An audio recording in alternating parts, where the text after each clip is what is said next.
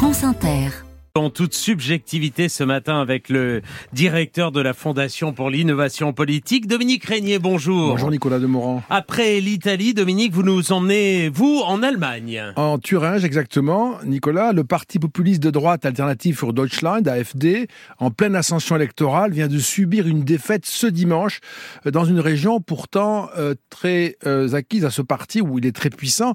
Et contre toute attente, l'un de ses candidats arrivé en tête lors du premier tour a été battu par le candidat de la droite conservatrice, la CDU.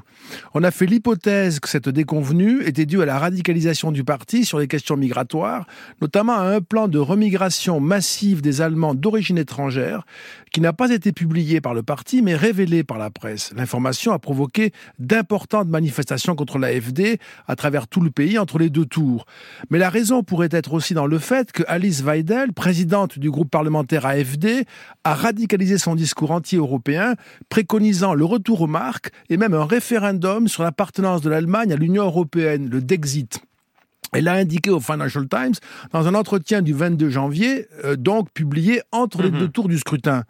Or, 10% seulement des Allemands disent vouloir quitter l'Union européenne et même 55% des électeurs de l'AFD souhaitent en rester membres. Et ce soutien à l'euro est-il une spécificité allemande? Alors non, Nicolas, c'est selon le dernier Eurobaromètre, 69% des personnes interrogées dans la zone euro en moyenne estiment que l'euro est une bonne chose pour leur pays.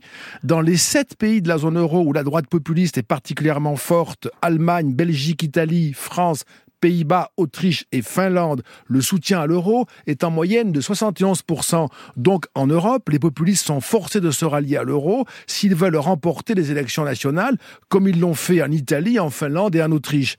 Pour les populistes, contester l'euro, c'est se heurter à un obstacle qui paraît infranchissable. Ce fut le cas en France en 2012 et en 2017 avec Marine Le Pen. C'est peut-être ce qui vient de se passer en Allemagne. Alors finalement, Dominique, quelles leçons tirées de cette élection allemande? Alors Nicolas, je vous avoue que je suis partagé sur l'interprétation du résultat. D'un côté, on voit que les Allemands tiennent à l'euro, donc en matière économique, au moins les populistes sont obligés d'être moins populistes, puisque accepter l'euro implique de se soumettre au fédéralisme budgétaire qu'ils ont toujours conspué. Mais de notre côté, cela ne les dissuade pas vraiment de maintenir une ligne dure en matière d'immigration. Ce dimanche, l'élection allemande a montré que l'idée d'organiser l'expulsion massive des Allemands d'origine étrangère et un projet de sortie de l'Union n'empêche pas l'AFD de recueillir près de 48% des suffrages exprimés. Dominique Régnier, merci.